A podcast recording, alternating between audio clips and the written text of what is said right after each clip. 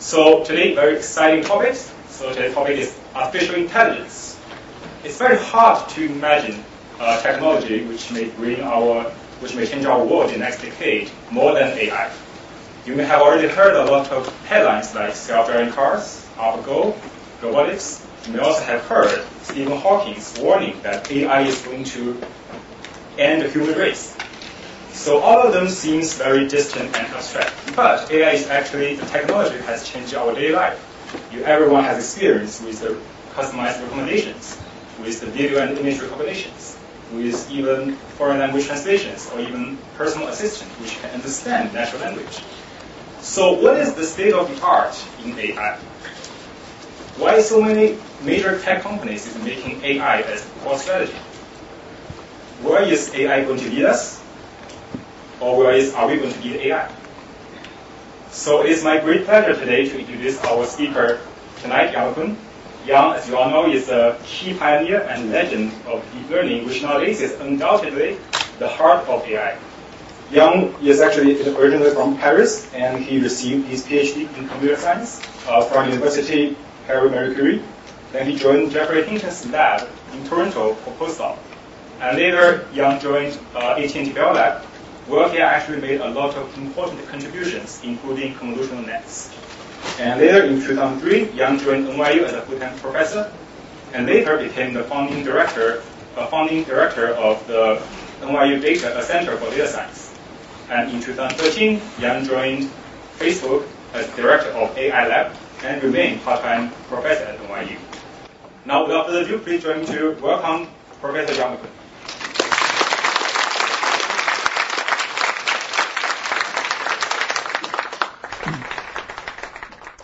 Thank you. It's a pleasure to be here. Uh, sorry for those of you who've uh, never seen me before and, and, you know, just saw my name and thought I was Chinese. Um,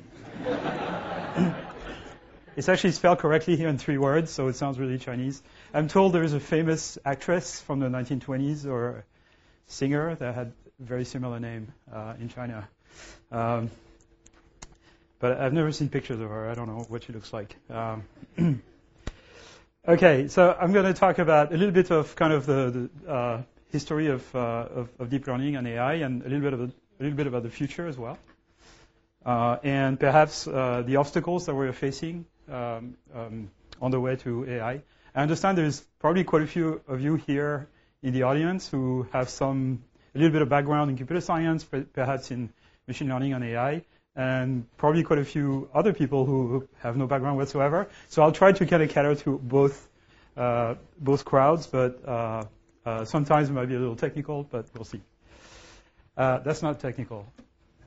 Um, so one question that a lot of people have been asking themselves with the, the very rapid progress of AI is, uh, will, will AI work for us in the end? You know, will it uh, do what is sold or will it take over the world? And so, you know, you have two pictures of this in, uh, in science fiction. You have the, the sort of, you know, R2D2 slash 3PO uh, picture of it where robots are pretty much, you know, helpful and do, do what you tell them. And then you have, you know, the HAL 9000 from uh, 2001: A Space Odyssey, where, uh, you know, it's asked to, the computer is going to ask to to lie and then kind of turn into a kind of murderous uh, uh computer, um, and refuses to let uh, the astronaut get back into the spaceship and not opening the door. The astronaut eventually gets back. Those two worlds are in collision here. With you have uh, the 2001: Space Odyssey uh, spaceship and you know a spaceship from Star Wars trying to get in, not being able to uh, to get in. Uh, it's a very bad garage door opener. Um, so what what is uh, the the success? the recent success of AI is due to the massive use of machine learning, and particularly a new class of machine learning method called deep learning. But almost all of the success that, that we've seen over the last uh, several years in speech recognition, image recognition, natural language understanding, translation, you know, a lot of those different applications, they all rely on one particular type of learning called supervised learning. And it's very much unlike the kind of learning that animals and, and, and people uh, do. So supervised learning is a little bit like uh, showing a, a, a, picture book to, uh, to a child you um, you show the machine uh, let's say you want the machine to classify cars from, uh, from airplanes. You show the machine a picture of a car, and that's the machine there. and if it, you want it to turn on the, the red light for car, and if it doesn't turn on the red light for car, you adjust the parameters of the machine. Think of them as knobs that you can adjust uh, in such a way that the brightness of the uh, of, of the red light goes goes up and the brightness of the green light goes down. Okay, just do a little bit of, of a change. Then you show the image of a of an airplane, and there you want the green light to turn on, so you adjust the knobs so that the green light increases in uh, intensity and the red light goes goes down. That's supervised learning. It's supervised because you tell the machine what the correct answer is, and the machine adjusts itself so that the answer it produces gets closer to the answer you want. right? so when you feed the machine with the correct answer, that's what's called supervised learning. And much of the learning that people and animals uh, do is not like that at all. We're not being told the name of every object we look at when we're babies. We kind of learn how the world works by kind of just observe, observing it.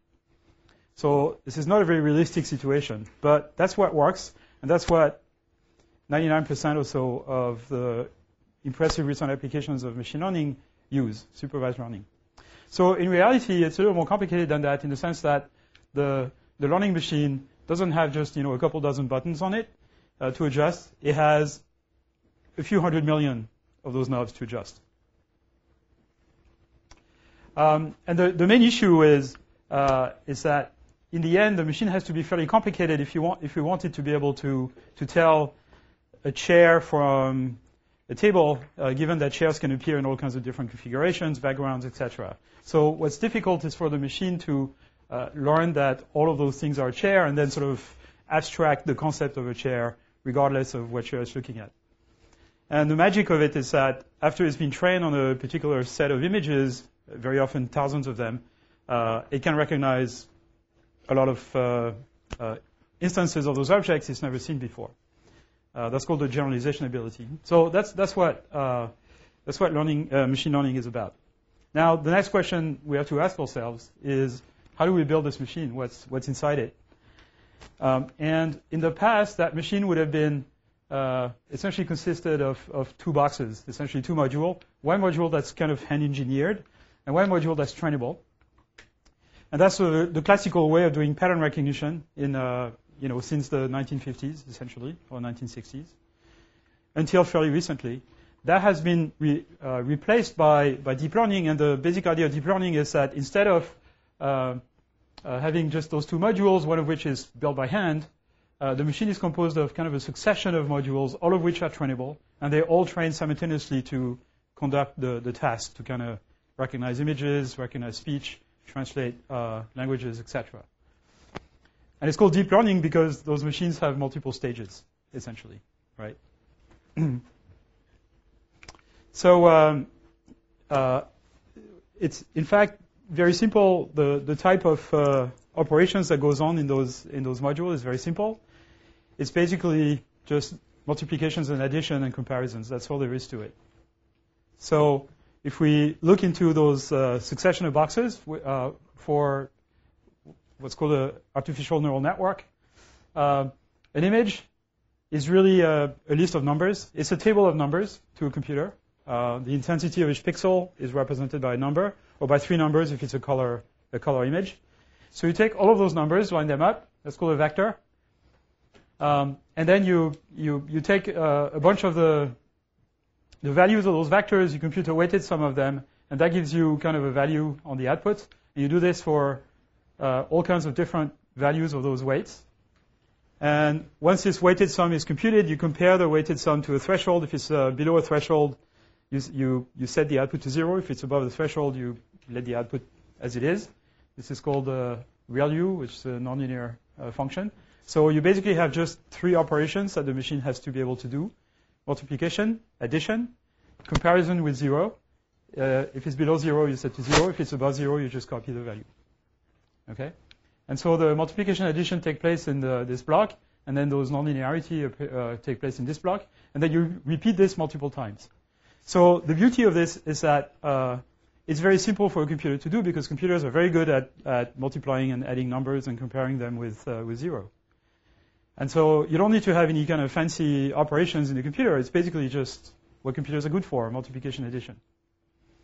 Um, and what the learning algorithm is going to do is it's going to modify the, the weights, the, the value of the weights we use to compute those weighted sums of, of, uh, of the various inputs. And so these are the knobs that we're going to adjust. So we put a, an input image, go through the system, compare the output with the output uh, we want, and then figure out in which direction to change all of those coefficients, all those weights, in such a way that the ultimate output gets closer to the uh, output we want. And to figure out in which direction how to change the knobs, uh, is an algorithm called the backpropagation algorithm. It's basically chain rule for those of you who remember, um, you know, uh, calculus. um, basically high school calculus. Uh, chain rule, right? So uh, I'm not going to go into the details of this or explain what those mathematical formulas are because for those of you who already know it, it would be boring. For those of you who don't know it, I'm not going to spend enough time to really explain. But basically, it's a very, very simple way of propagating signals backwards from the output to the input so as to figure out for every tunable parameter in the system, every single one of those weights, it indicates in which direction you need to tune this weight to, uh, to make the, the, the, the, error, the difference between what you want and what you get, uh, smaller. And it's very efficient. It, it, it, uh, it's the same cost of computing those, those numbers as it is to computing the output. Um, so this idea, uh, you know, is based on very simple mathematics from, you know, Newton and Leibniz. Uh, it's not from yesterday. Um, but the idea of using this to train uh, for machine learning, to train neural nets, uh, dates dates back to the, the mid the mid 80s approximately. People had the idea before, but they never quite tried it. And it's only around 1986 or so that um, people actually tried it and made it work, 85 roughly. Um, and so there's a, a, particular type of, of those neural nets called convolutional nets, which I kind of uh, invented back in the late 80s, early 90s, when I was working at, uh, at Bell Labs in New Jersey. Uh, it's about an hour south of New York, in Holmdel, New Jersey. Um, and there was a group there that uh, was formed uh, to actually build neural nets in hardware. So they were kind of designing new, techno- new fabrication technology to build neural net chips. This was in 1988. Uh, in fact, the group was formed in 1985. I joined it in 1988. Um, and at the time, they were interested in um, recognizing handwriting, like for zip code or, or checks or things like that. And um, I came up with this uh, idea be, uh, before I joined Bell Labs of uh, arranging the, the units in those neural nets in, in, a particular way that would be particularly appropriate for recognizing images. And that's what we call a convolutional net. So again, I'm not going to go into the details of how this works, but it's um, the interesting characteristic of it, which is that it's sort of vaguely inspired by the uh, architecture, the neural anatomy of the visual cortex. So we know quite a bit of uh, we have quite a bit of information about uh, how the visual cortex is organized in mammals. Um, we have neurons in the, so the visual cortex is in the back of the brain. Your eyes kind of send the optical nerve to the, under, under the brain, and then the signal goes to the back of the brain. And then the, it's processed kind of uh, in areas of the brain that kind of go to the side. And uh, about here, in the inferotemporal cortex, that's where object categories are represented. And in the human uh, brain, the operation of recognizing objects, everyday objects, table, chairs, people, etc., takes about one tenth of a second, about 100 milliseconds. So you see an object, about a tenth of a second later, your inferotemporal cortex know what objects you're looking at. And it's incredibly fast, in fact, for such a complex operation. Uh, this involves about a quarter of your brain or a third of your brain, uh, which is an enormous amount of compute power, if you think about it. Uh, uh the brain is a very, very powerful computer. It doesn't seem that way sometimes, but it is. Okay. Um, so the, the convolutional net is, is uh, inspired by ideas from neuroscience, uh, from, in fact, very classical work in neuroscience from the uh, late 50s, early 60s by uh, Hubel and Wiesel. They actually won the Nobel Prize for that work, so it's, it's very classical. And what they discovered was that neurons in the, in the visual cortex look at a small patch in the visual field and detect very simple motifs, very simple um, uh, shapes like like oriented edges and things of that type. Um, and uh, each uh, and then there are several types of uh, uh, so then this this neuron actually there's a lot of uh, sister neurons to that neuron that look at other places in the in the visual cortex and detect the same motif in a different location. So we have a lot of neurons that basically do the same operation in our brain, just on different parts of the visual cortex. And they all look at kind of a small area or a visual field. And then there is a second type of, of, neurons that the neuroscientists call complex cells, which basically integrate the activities of those neurons over certain areas.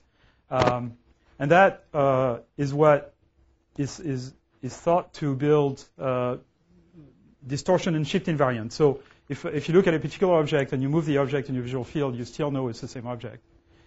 And it's because the perception of what this object is does not depend on the, on the precise location of the object. You can move it a bit and it's still the same object. Or you can change its size, you can change its orientation. So you need the representation of the object in your brain to be independent uh, of those kind of transformations. And that's what this uh, complex cells, what we call the pooling operation in convolutional nets does.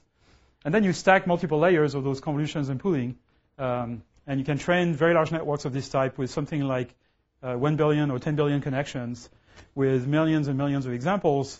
And if you train them on fast enough computers for a few days or sometimes a few weeks, uh, they end up recognizing objects pretty much as good as, as well as humans.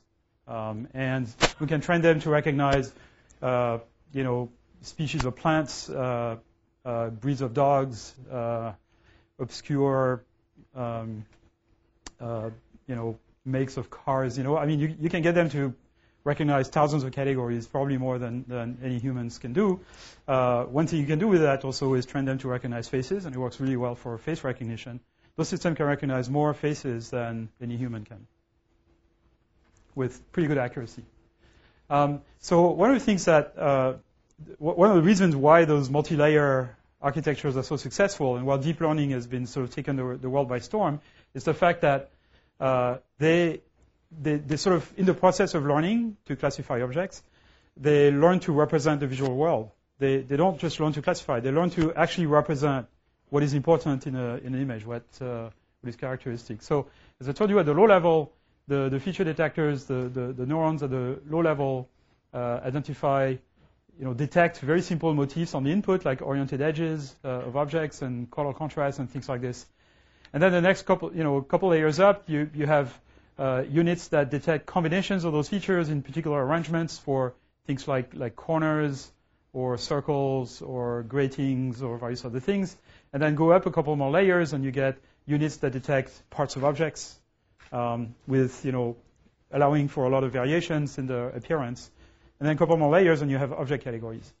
And that just happens automatically by training the machine. So there is something very humbling for human engineers, which is that, you know, for decades, uh, scientists and engineers have tried to, to design uh, computer vision systems that were able to do this, to recognize objects. And, you know, getting to, you know, basically completely failing until the, until people started using machine learning. Uh, and then there was, you know, a little bit of progress using simple machine learning techniques, uh, with a lot of sort of handcrafting. Um, and deep learning, you know, about five years ago, uh, even less, uh, four years ago, revolutionized the field when uh, several competitions were won by convolutional nets applied to large data sets uh, and uh, reduced the error rate by such a large margin that people who were working on other techniques basically just uh, said, okay, you know, we can't continue working on this because this works so much better. So everybody switched to using convolutional nets and deep, and deep learning at that time. And that's, that's, what, that's what you hear about deep learning and AI nowadays.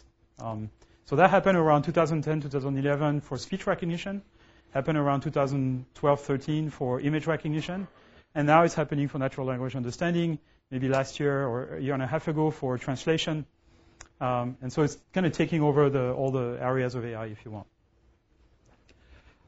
Um, so uh, there is a very interesting quote from Einstein, which is uh, the most incomprehensible thing about the world is that it is comprehensible.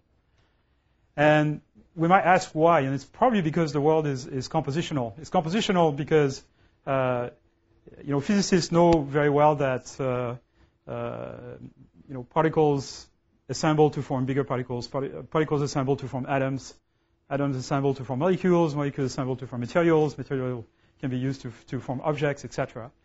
Um, so there's this compositionality, and the the, the hierarchical uh, architecture of those convolutional nets relies on the fact that the world is the visual world is compositional as well. So there is this uh, funny quote from uh, Jason Eisner at Johns Hopkins who say, uh, "The world is compositional, or there is a God." Um, And what he means by that is that if the world were not compositional, then there was no way we could understand it, uh, and therefore, you know, we have to believe in God or something.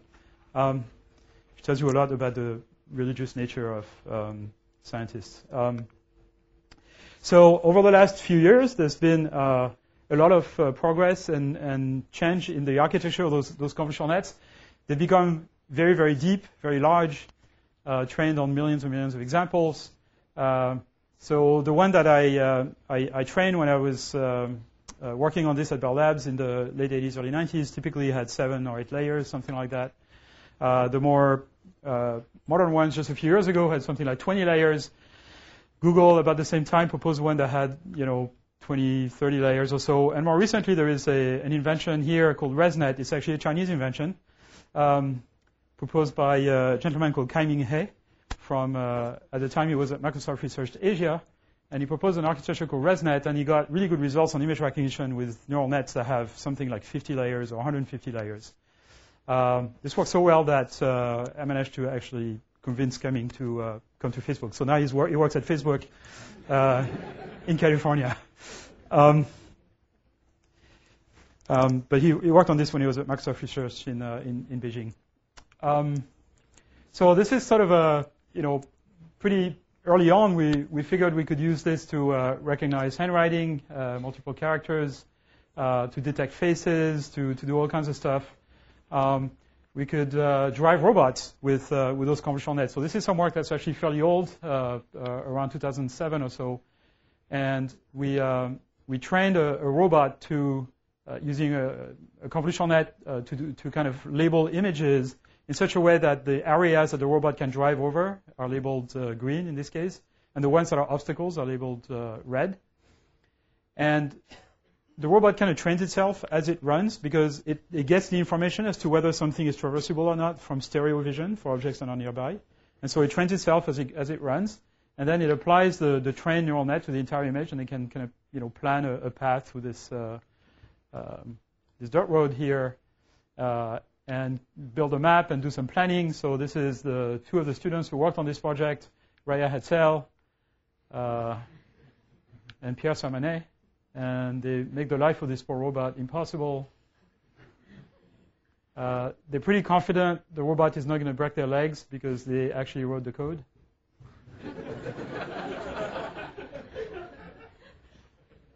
um, where Pierre is confident because he wrote the code um, uh, for the nearby obstacle avoidance. Raia actually wrote the code for the neural net, which is more long range. Uh, Raia is now the director of the robotics group at DeepMind in London and uh, Pierre is a robotic researcher at uh, Google Brain in California. Um, so more recently, people have used convolutional nets and various other, combined with various other techniques for uh, things like uh, image uh, captioning, and question answering, etc. But one of the applications that I was excited about like several years ago is what's called semantic segmentation. So basically, we can label every pixel in an image with the category of the object it belongs to, the road, the car, the building, the trees, the you know the people, the the person, etc. Um, and you might imagine that this kind of uh, uh, thing would be very useful for a self-driving car. Uh, if you could identify all the objects in the scene, then the car could kind of plan a thing. So this was kind of an extension of this robotics work I was telling you about earlier. Uh, this is actually uh, just in, in, in NYU campus. That's in Washington Square Park, for those of you who've been there. Um, so it makes some mistakes. Uh, so this is a, an old system that has been built. It was built in 2009 or so. Um, at the time, we could run it in real time on a special purpose computer uh, uh, based on FPGAs. For those of you who, would, who know what this is, could run at about 20 frames per second. Um, and that was that was really cool. We uh, tried to publish this in a computer vision conference, and the the paper we submitted was was rejected. Um, in 2011, there was CVPR, for those of you who know what this conference is. It's one of the most prominent conferences in computer vision. And the reviews were that uh, the, the people who read the paper, uh, there, were, there were two kinds. Uh, those who said, uh, what the hell is a convolutional net? And those who said, uh, we don't believe that a method we've never heard of could give so, so good results because this was beating the record on a number of different data sets and it was 100 times faster than the best runner-up. And so the results were so much better than what people had done before that they just didn't believe it because they never heard of it before. Uh, things changed completely a year later. Um, so that gives some ideas to a lot of people, this, this idea of semantic segmentation, particularly companies that are interested in building self-driving car systems. So this is a, a short video from a company called Mobileye. So this is a, a Israeli company founded by a, a, computer vision researcher, Amnon Shashua, many years ago. And they were using a, a, kind of more traditional techniques for computer vision systems for cars, and they built a chip to uh, run those techniques. And uh, um, a professor from uh, uh, university in Israel uh, attended one of my talks in Princeton uh, in 2013 and thought it was this was a, a, really cool idea. And he was doing a sabbatical at Mobileye, so he tried to convince the Mobileye people that they should use convolutional nets. And didn't believe him, so he kind of built the system himself and then compared it on the same data set, and it was beating the performance by a huge factor. And so all of a sudden the company started using convolutional nets. The problem is that they had a chip that was built for something else. And so now they had to shoehorn the convolutional net on their chip. But they managed to do that. And that's the vision system that was used in the Tesla. So the, the Tesla cars have a kind of a self-driving, you know, autopilot capability. And the first version of it was actually using the Mobileye vision system. Uh, more recently, in the last few months, they switched to using their own thing, but uh, originally that was the case. NVIDIA a very well-known company. They, they built uh, GPU cards. Uh, they became very successful at actually changing the GPU cards in such a way that they could be used to train neural nets. And they have a big business now, essentially supplying the weapons for the AI uh, battles. Um, uh, all of the companies I know of train their neural nets on racks filled with GPUs. Um, and uh, they, they wanted to build uh, embedded computers for cars to for car manufacturers to build uh, self-driving capabilities. And they realized they also had to build the software for it because the car manufacturers don't know how to build software. And so they started a project on self-driving cars, which uh, has been quite successful, that you know uses convolutional nets and various other techniques. Uh, so this is uh, another project, more recent, which kind of shows the capability of vision systems nowadays. This is a project that uh, has been taking place at uh, Facebook over the last year or two, where we, we train a convolutional net not just to recognize an object like an elephant, but also produce a sort of a mask of the object. And these are some of the proposals for uh, object categories that are that are shown, and, and this is a result. So um, the system can uh, detect the cell phone, the person, the laptop, and then you know draws the outline of each of those objects. Another laptop here uh, can detect people who are far away behind chicken wire was, these were, if you had shown this kind of result to a computer vision researcher maybe five years ago, um, you know, researcher would have said like, you know, we're very, very far from being able to solve this problem. And it's kind of surprised a lot of people that now we can do this. We can, we are, you know, just uh, a small number of years away from having self-driving cars that actually work, you know, things like that. Um, yeah, look at the fuzzy things here in the back. They could be anything, but we know they are persons because of context, and the machine also figures it out, even kind of figures out the frisbee. Uh, yeah, this is a Chinese dish, by the way, um, or at least the American idea of a Chinese dish. Uh, and uh, you know, we can pick out broccolis and carrots and whatever. Um, I actually don't like broccoli, so you can imagine building a robot to kind of pick out the broccolis out of Chinese dish. Um, uh, this is this is my favorite example here. So we have a a bunch of sheeps, and system can pretty much detect all the sheeps. It's not perfect.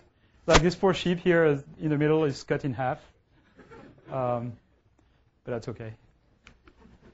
All right, so that was kind of the state of the art in computer vision. Of course, there are kind of uh, similar things in natural language understanding, etc., uh, which I, I, should go over. So, uh, only in the last few months, even weeks actually, um, companies like Google, Baidu, and Facebook and others have deployed uh, translation systems that are based on neural nets. So classically, language translation systems are based on uh, what's called uh, phrase-based uh, translation, where you can have matching phrases that come from parallel cor- corpora of, different languages, and there is some statistical technique to figure out, you know, which which segment is kind of more likely um, in a particular situation. Uh, but two years ago, there were a couple of papers that showed that you could use neural nets for that, and the performance was surprisingly uh, good.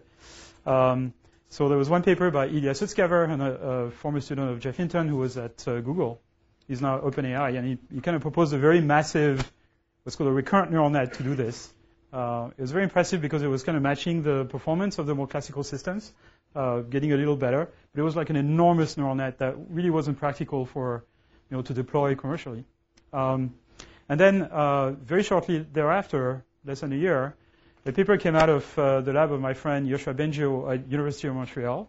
One of the main contributors to that paper was a gentleman called Kyunghyun Cho, who's uh, is a postdoc. He was a postdoc in Yoshua's lab. He's now a professor at uh, NYU, uh, the same lab as, as, as me. Um, and he proposed a very cool idea for doing translation that uh, uses a technique called attention. And so um, the, the neural net kind of reads the, the sentence and sort of represents uh, each word or each uh, sequence of word into a vector, essentially. And then when it comes time to kind of translate this into uh, another sentence, there is a mechanism to uh, make the, the decoder that produces the, new, the sentence in the second language pay attention to the corresponding area um, that you are currently translating in the input sentence. And so it's very important to have this because the main issue with uh, uh, transcribing um, uh, translating is uh, figuring out the word order and, and things like that. It's particularly complicated between uh, uh you know Indo-European languages and, and kind of many Asian languages. And the, it's very far from perfect, but things are improving quickly. Um, so, so what are the obstacles to AI? Like, you know, we haven't solved AI. The only thing we've been doing with this, uh, although it's very useful and successful, is, is train those systems using supervised learning. Uh, but supervised learning, in my opinion, is not going to take us to really intelligent machines. Um, so if we want uh, to build intelligent machines, we, uh, we, need, we need them to be able to perceive. We need them to be able to predict what's going to happen in the world or the environment that they're dealing with. Uh, in fact, in my opinion, the ability to predict is the essence of intelligence. What makes you what identifies you as, as, as intelligent is the, the fact that you can predict what's going to happen. And if you're a good model for how the world is going to evolve, either because the world is being the world or as the consequence of your actions, that allows you to plan, plan ahead. Okay? Um, so prediction, uh, memory, of course. You have to have some sort of way of maintaining an estimate of the current state of the world. Uh, and then reason and plan using this ability to predict. So perception, predictive models, memory, reasoning, and planning, putting this together is what will build a, a real AI system. And perception, we have a good handle on. Uh, memory, we do too. I, will come back to that later. Reasoning and planning, this is more like classical AI. It's a predictive model we don't know how to do. I'll come back to that. So let me talk first about reasoning uh, and working memory. So there's a, a, a type of uh, neural net called memory augmented networks. Uh, and there's a, a, number of different proposals that have been made for this, uh, starting back in the 90s with uh, what's called a long short-term memory model by Hochreiter and Schmidhuber. Um, and there is also something called the, the memory network that was proposed a few years ago at, by, by, some of my colleagues at Facebook. Stack augmented recurrent neural nets, also from Facebook. Uh, neural Turing machine that came from DeepMind, and the differentiable neural computer also from DeepMind. And the basic idea of all those things is you, you have a neural net and you augment this neural net with a piece of memory. And the, the memory itself is a neural net. But it's a neural net of a particular architecture that's designed to kind of store, you know, temporary things, if you want. It turns out our brains is built this way. Uh, our brains are built this way as well. Uh, at least if you're younger than 50. Uh, past 50, um, a piece of it drop, drops out. But let me uh, explain it a little bit. So uh, most of our brain, that's on the outside, that's the cortex. That's kind of the CPU of our brain, if you want. That's where all the computation takes place. And then inside of our brain, there is uh, kind of two formations. It's called the hippocampus. And the hippocampus uh, plays the role of episodic short-term memory. So what allows you to walk out of this room uh, and get, get out of the building because you remember how this building is, uh, is, is laid out is your hippocampus. What allows you to perhaps remember, remember what I said five minutes ago, or maybe not, uh, is your hippocampus. Um, what allows you to remember why you're here is your hippocampus. So everything, or working memory, or short-term memory, is in our hippocampus. If you don't have a hippocampus, you cannot remember things for more than about 20 seconds. It's a very annoying way to live. Um, but then, you know, past 50, your hippocampus kind of shrinks, so you don't remember anything. I'm in that state now. Um, so, so the, I'm not going to go into the, the technical details again, but you can basically build what amounts to an associative memory out of components that are very much, you know, neural netty kind of things.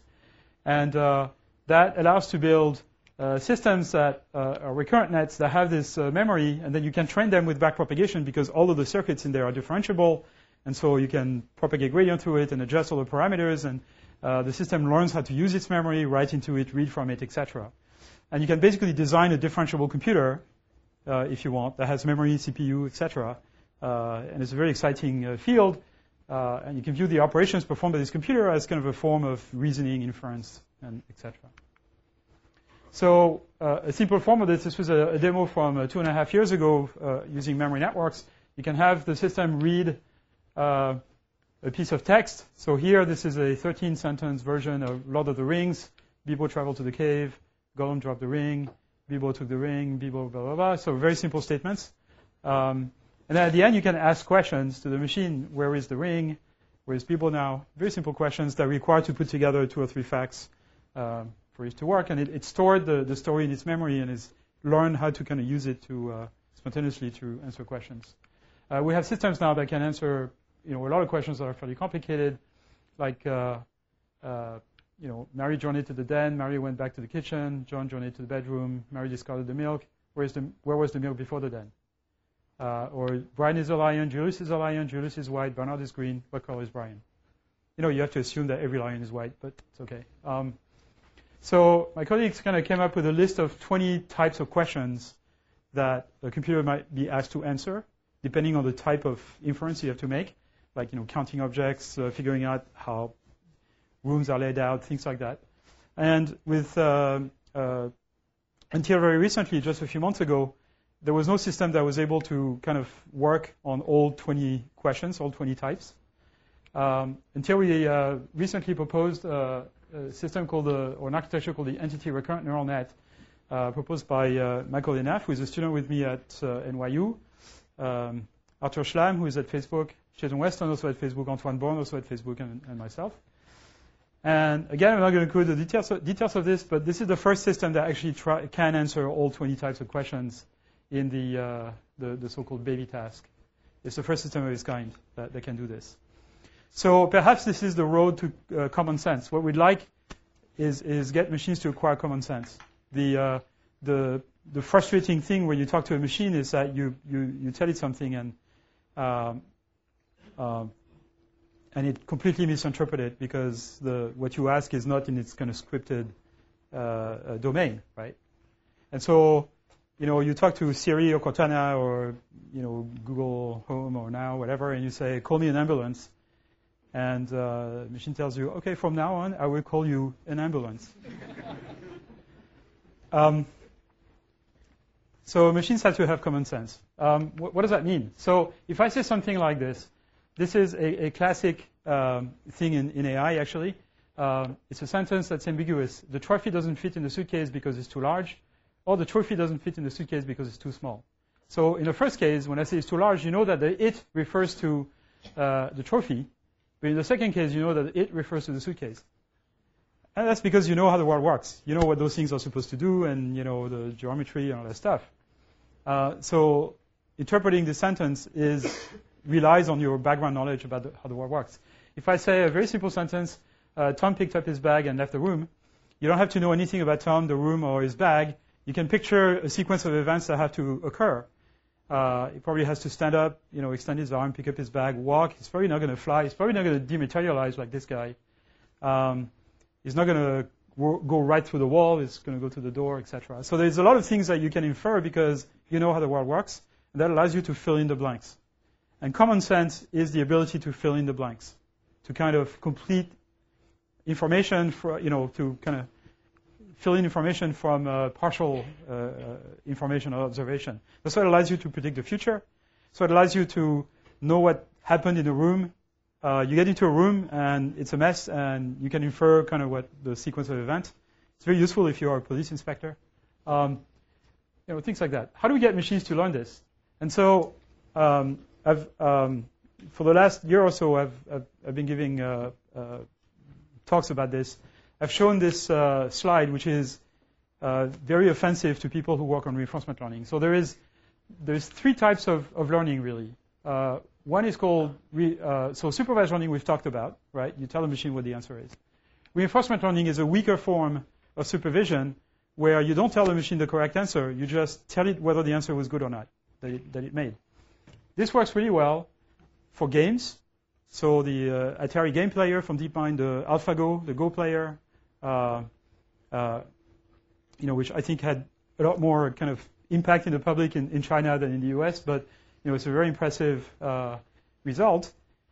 Uh, both of the systems are trained with reinforcement learning. DeepMind is kind of a, a specialist of reinforcement learning, if you want.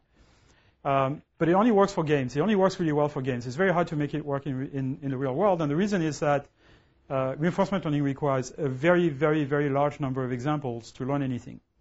And so AlphaGo, for example, played millions and millions and millions of games against itself to refine its, its strategy. It probably played more games in the space of a few months than uh, all of humanity for the last 3,000 years. Um, and, you know, running on hundreds of computers. So um, so that doesn't really work in the real in the real world. If you want to a robot to, you know, a car to drive, learn to drive itself, you're gonna have to crash it like a million times before it drives. Uh, using reinforcement learning, that's not gonna work, even in a simulator. Um, and then there is unsupervised learning, and I think that's the the necessary component that we're missing for uh, for AI, uh, our ability to predict. Okay, and I'll, I'll, come to that in a little bit. So I had this sort of analogy that if intelligence is a cake, the bulk of the cake is unsupervised learning, the icing on the cake is supervised learning, and the cherry on the cake is reinforcement learning. And the relative size of those things depends on how much information we give to the machine every time we uh, give it a, a, trial for, for training. Uh, so we know how to build the, uh, how to make the icing on the cherry, but we don't know how to make the cake. That's kind of embarrassing. So what is the architecture of an intelligent system? It kind of looks like this, more or less. Uh, there is a, that's the intelligent system. It uh, feeds actions to the world and observes the world through its perception system. Uh, and the agent has a internal state that goes to some sort of immutable module, an objective that's also part of the agent. And what the role of this thing is to tell the agent you're happy or you're not happy right? So the output of this is a single number that says if it's zero, you're happy. If it's a large number, you're very unhappy. And so what the agent tries to do is, or what it should try to do, is figure out a sequence of action that will put the world in such a state that its own state will be happy. Okay? So for example, uh, you know, it's getting, uh, you know, it's 7, 20, 25. For some of you, it's probably you know, getting close to dinner time or past dinner time, uh, you're starting to feel to feel hungry, um, and you have a module like this that tells you you're hungry. Okay, and this number is going to continuously increase as I keep talking, and um, and until you get some dinner, and then you know that that will go down again. Uh, but that will basically cause you to you know go and get food, and uh, you know it will change your perception of the world, etc. So that's kind of the basic design. And your, you know, your brain is built this way. Um, it's a little more complicated because this this block in your brain is actually trainable. You can you can learn it as well. But but a, a piece of it cannot be changed. Like the thing that tells you you're hungry, it will tell you you're hungry. Uh, you know, regardless, uh, you know, except if you are very um, very sick. Um, so inside the agent, you if you want the agent to be intelligent, the agent has to be able to plan in advance, right? That's again, that's the essence of intelligence is the ability to predict, so you can plan in advance. So the agent inside has to be able to reflect what is going to happen in the world if I uh, produce a, a, particular sequence of actions, and predict what's going to happen so that it can produce a sequence of actions that will, you know, make it happy, essentially. And so inside the agent, there has to be some sort of mini agent, if you want, with a mini world simulator where the actor here produce, you know, produces action proposals that go into the world simulator. The world simulator says, here is what I think is going to happen in the world. And the actor says, is that going to make me happy in the long run? And that's what the role of this box is to basically predict what the ultimate value of this objective function is going to be. And we pretty much know how to do this and that. We don't know how to do this. the, the world simulator, the predictive model. That's the hard part. Um, yeah, this is a little technical. So, um, how do we learn predictive models of the world? So, some of my colleagues have, have tried to kind of uh, train a, a, neural net, a convolutional net, as a matter of fact, to predict what's going to happen if you put a, a bunch of uh, uh, cubes on top of each other, and you know they're going to fall, and you know can you train the system to predict where they're going to fall? And this is a, a, game engine, so we can simulate the physics of it, and then uh, train the neural net to predict what's going to happen. The system does a pretty good job actually at predicting what's uh, what's happening. So here's an example. Here, here's a tower, and this is what the simulator predicts is going to occur, and this is what the neural net predicts is going to occur. And you know it gets fuzzy prediction, but it's you know it's doing a pretty good job. Um, but it doesn't quite work because you see those predictions are kind of fuzzy. The reason they're fuzzy is because it's ambiguous. You don't know which way things are going to fall. And so to solve that problem, a new technique has appeared called adversarial training. And for those of you who are slightly technically inclined, I'm going to try to explain in, in just two slides what, what, that means, or three. Uh, for those of you who are not, sorry, uh, you can sleep for the next three minutes. Um, so uh, adversarial training is uh, this, the, the, technique for training such a, a, predictor where it looks at the past, it's trying to predict the future, and it has a source of random numbers. And of course, many different things can happen in the future, and you don't know which one will occur. So, uh, for example, if I put a pen on the table and I hold it and I tell you I'm going to lift my finger, what is going to world, uh, what is the world going to look like half a second from now? You can tell that the pen is going to fall, but you can't tell which side the pen is going to fall. And so you have uh, a whole set of possible futures represented by this red ribbon here. Okay? And if you observe the future, it could be that the, the future that actually occurs uh, is a point on this ribbon that corresponds to the pen falling to the back. But maybe the machine, um, you know, didn't perceive this uh, exactly properly, and so pr- predicts another future, which is kind of equally plausible. It's just not the thing that actually occurs. So when you train the machine now, you don't want to tell it, you know, you didn't you didn't predict the right thing, and so I'm going to punish you for it. Um, you know, adjust your parameters to actually predict the right thing because there's no way it can actually do this prediction properly. So what you want to tell the machine is, as long as your prediction is on this red ribbon, I'm not going to punish you. It's just if you go off the red ribbon, I'm going to punish you. But now the problem is you have no idea what this red ribbon is either. And so you're going to use a second neural net to learn the, the red ribbon. So red rib, the, the second neural net is going to be a neural net that tells you, that tells the system, you're on the red ribbon or you're outside of it, and it produces a single number that says uh, whether a, a, picture corresponds to is you know a, a, good prediction or a bad prediction, basically.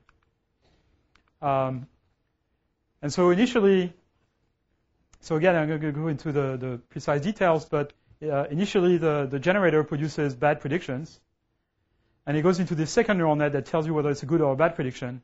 And initially the discriminator is not trained, but it's being trained to tell that whatever comes out of the generator is a bad prediction, and whatever comes out of the real world is a good prediction. And so those are the good predictions, those are the bad predictions in the space of possible images, which is in this case two-dimensional, but in reality is high.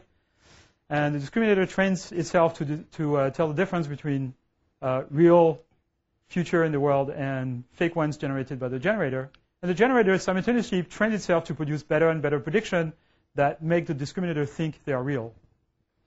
And so the predictions of the generator, those green points, eventually get closer to the to those points, and this function is what's computed by the discriminator. And you get good prediction. And that actually works. So you can apply this to, to train networks not just to predict the future, but to just generate images. And this is an example of a network that's been trained to uh, generate images of bedrooms. These are bedrooms that do not exist. Um, this is a neural net being fed with uh, about 100 random numbers, and out comes the picture of a bedroom. When you change those random numbers, it changes the picture of the bedroom. It moves the bed, it changes the size, changes the lighting, it you know changes the color of everything, the dresser, etc. Uh, it's pretty impressive. It's the first time we have a system that can do this kind of stuff. Um, adversarial training was invented by a guy called Ian Goodfellow at University of Montreal um, in Yoshua Bengio's group a couple years ago. Uh, we can, you know, interpolate between manga characters. Uh, you can do arithmetics on faces. You can take the vector that generates the face of a man with glasses, subtract the vector that generates a man without glasses, add the vector that corresponds to a woman without glasses, and out comes an image of a, of a woman with glasses. uh, so we can do analogies uh, there. These are uh, this is a, a, new type of adversarially trained neural net that uh, has been trained on a large data set of a million images. And if you're at the back of the room, you look at those images and they look kind of okay if you're far from the screen. If you're in the front row here, you said, what, what the hell is this? Like, I, I can't tell any object, what any object are here. Like, what is this, for example, right? It's like a train with a wing and a sail, and it's like above water, but we can't really tell. It's right? So those are kind of invented abstract art produced by neural net trained on real images. So it hasn't captured the whole notion of image, but this is when it's trained on, on dogs. It produces really strange dogs, right? It's like Salvador Dali dogs. Actually, this looks a lot like Mark Zuckerberg's dog. Um, and then uh, we can train those things to do video prediction. So uh, here, those are segments of video with uh, six frames. The first four frames are real frames from real video, and the last two frames in each segment, which is indicated by the red, the red uh, uh, uh, contour here, are predictions. So they're predicted frames of how the video is going to continue. And it, it works pretty well. It, it, predicts that you know this guy is going to move his hand in a particular way, that this basketball player is going to keep moving, uh, the bow is going to keep moving. It's doing a pretty good job. But it's only two frames. This is five frames. So this system has been trained on uh, videos uh, shot inside uh, apartments in New York. Um, and so the camera uh, moves, and as the camera moves, the system has to predict what the apartment looks like in places it hasn't seen yet. So for example, here is an example here. There's a bookcase, and the camera moves, and it sort of invents the rest of the bookcase. Turns red. This is made up. Same here. There's a bookcase camera changes, and this is an invented bookcase. Um, so it kind of captures a little bit of the structure of the world. Um, it breaks down though if you go above five frames. This is 50 frames, and after a while things go crazy. So we, we so we haven't really solved the problem, but that's an idea of you know a, a kind of prototype of a system that can predict the future. Okay, uh, I'm going to stop here, and uh, thank you very much for your attention, and take your questions. Okay, so why don't we start with a little bit about uh, history? So um, you mentioned that you work on start working on uh, machine learning back to the um, graduate school? So what? So first of all, what was the state of art of AI at that time, and what's what's the what do people look at AI? Actually, I started playing with machine learning when I was an undergrad. Oh, okay. um, I was an undergrad in electrical engineering, and I was always fascinated by um, intelligence in general, human or, or not, neuroscience and things of that type. And uh, uh, and I stumbled on a, a, philosophy book actually that uh, was a debate. We were talking. No, this is a you know cultural salon, right? So we can talk about philosophy. Um, and uh, it was a it was a book that it was the transcript of a debate between uh, Noam Chomsky, who is uh, you know a very famous linguist, and Jean Piaget, who is a cognitive scientist from from Switzerland and um, uh, who, who, studied how children uh, learn. And it was a, a debate between uh, nature and nurture, because Noam Chomsky has a theory that language is innate, essentially, and Jean Piaget says no, it's learned, uh, although you need some structure.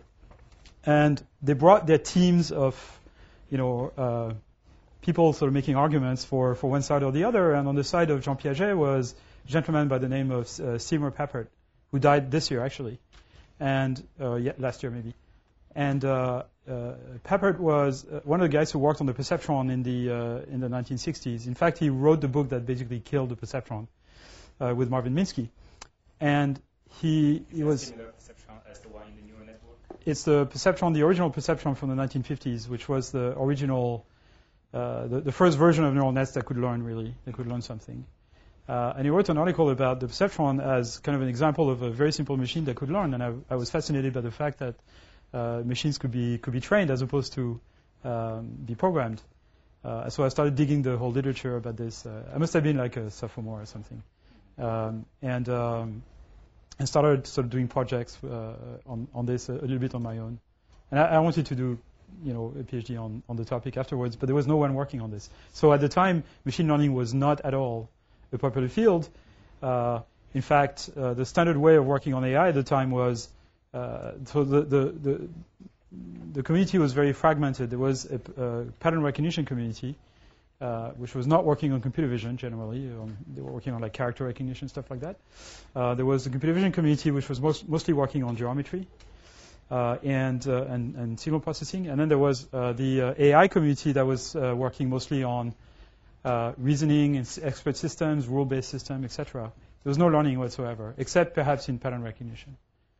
Uh, and so it was impossible to find an advisor that would uh, want to, you know, I could work with basically. Great.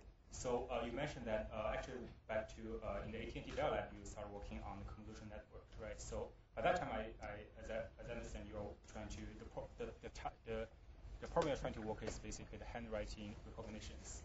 So by that time, did you expect that the convolution network can be so broadly used as like the core of AI nowadays? Uh, so, you know, I I didn't think the history, the future history, would go the way it did.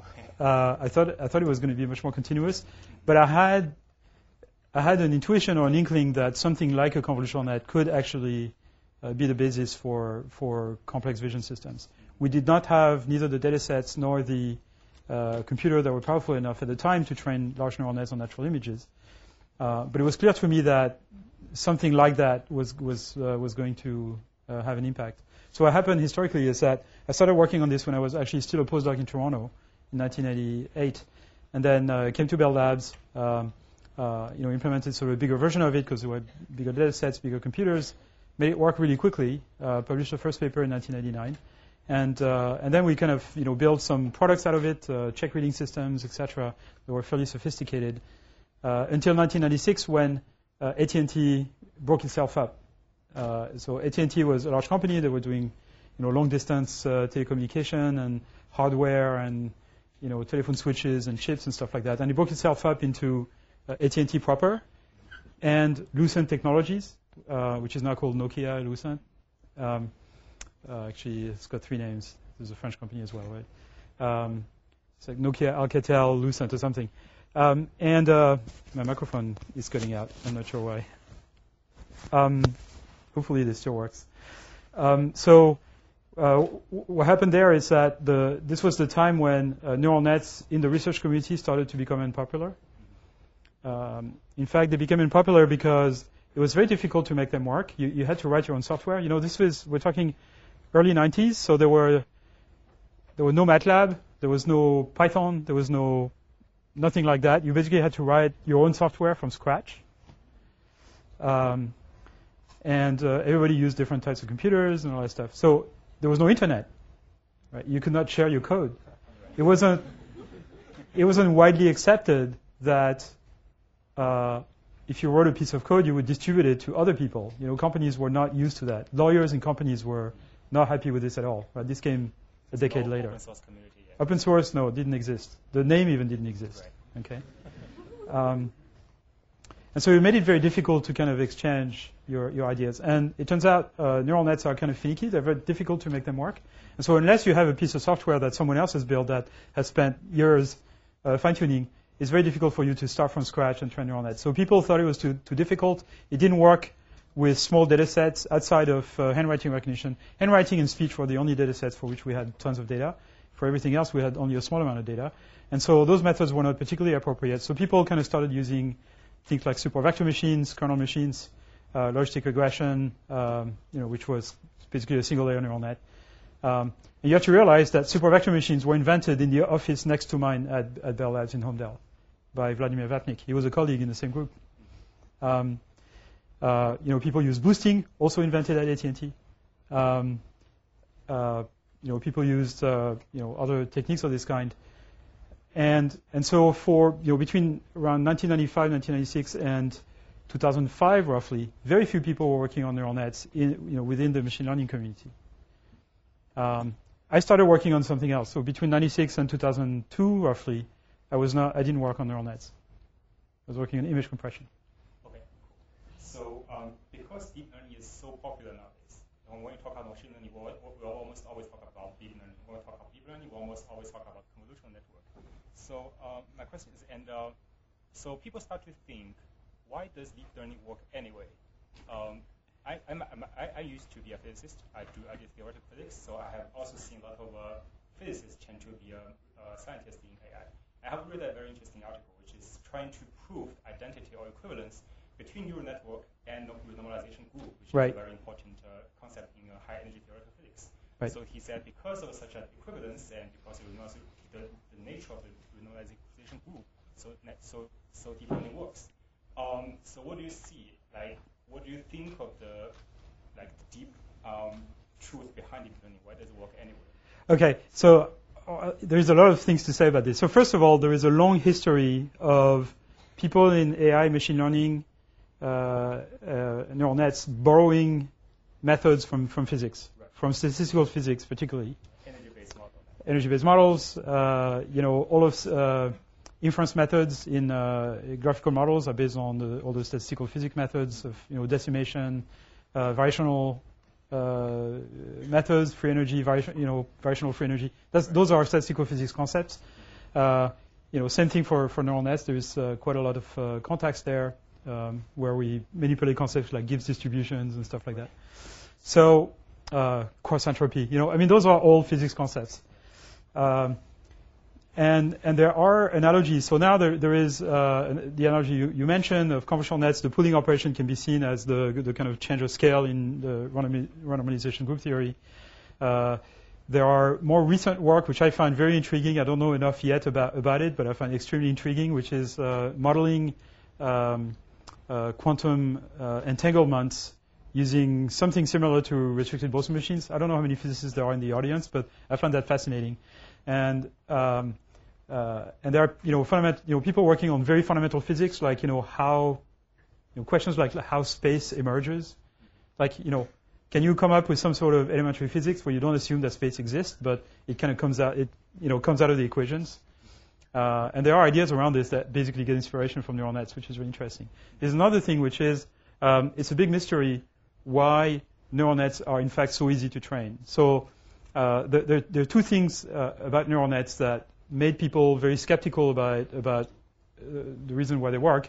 One is that um, the, the, the function you optimize when you train a neural net tends to be very non-convex, so it has lots of local minima.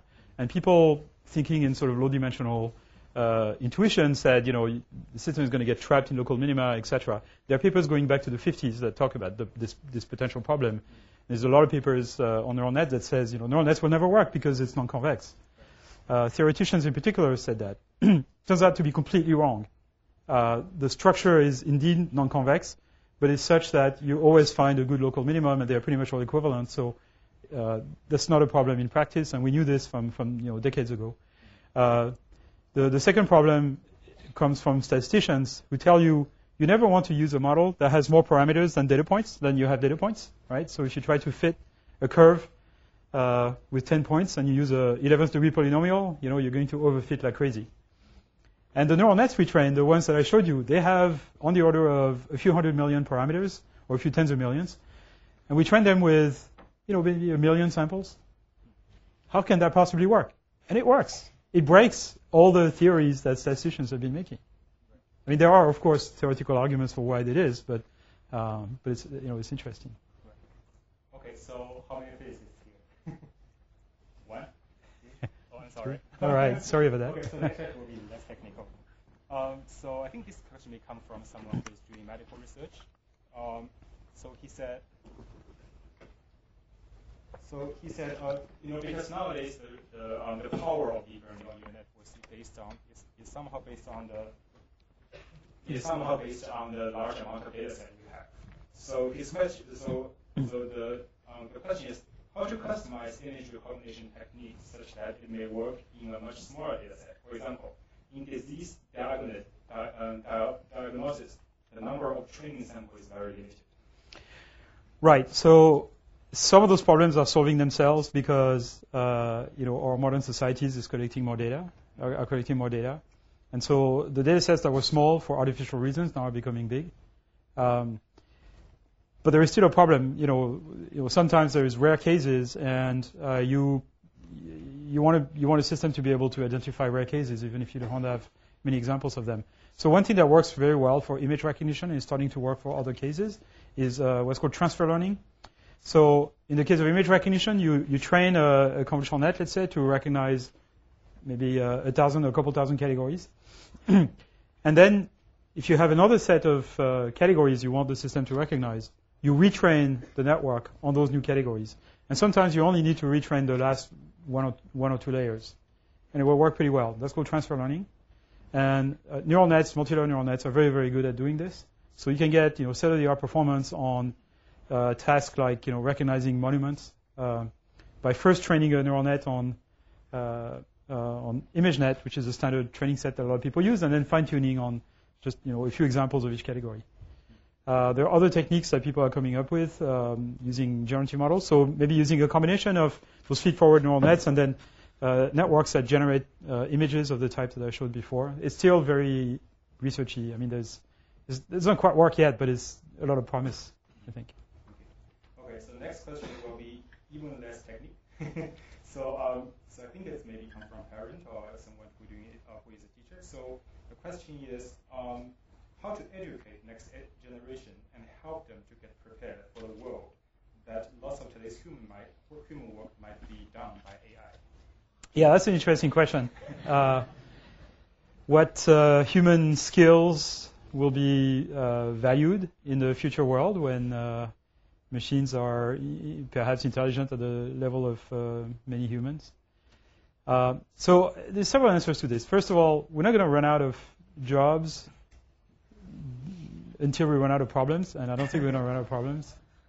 Um, so there's a lot of tasks that are intrinsically human um, because they have to do with uh, human-to-human communication, for example, right?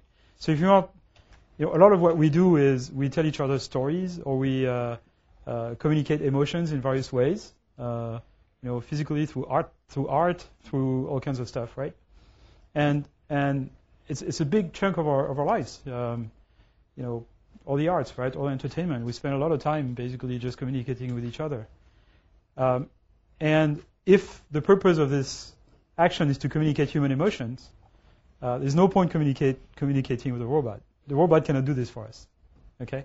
So a quintessential example of this is uh, I'm, I'm going to say this because I'm, I'm, a, I'm a jazz fan, but uh, is uh, jazz music. So you go to a live uh, a live uh, jazz concert or a jazz club, and it's a very direct uh, interaction of the of the artist with with the audience because it's improvised, right? So it's you, are the only person hearing this um, ever, right? It's not recorded. The person cannot play the same the same thing twice because um, it just comes out spontaneously, and it's a very direct communication from you know emotions to uh, to emotions.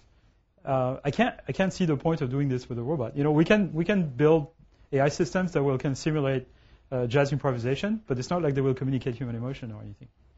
Um, but that said, um, robots will have emotions because, particularly if we succeed in building robots that have those predictive uh, modules I was talking about.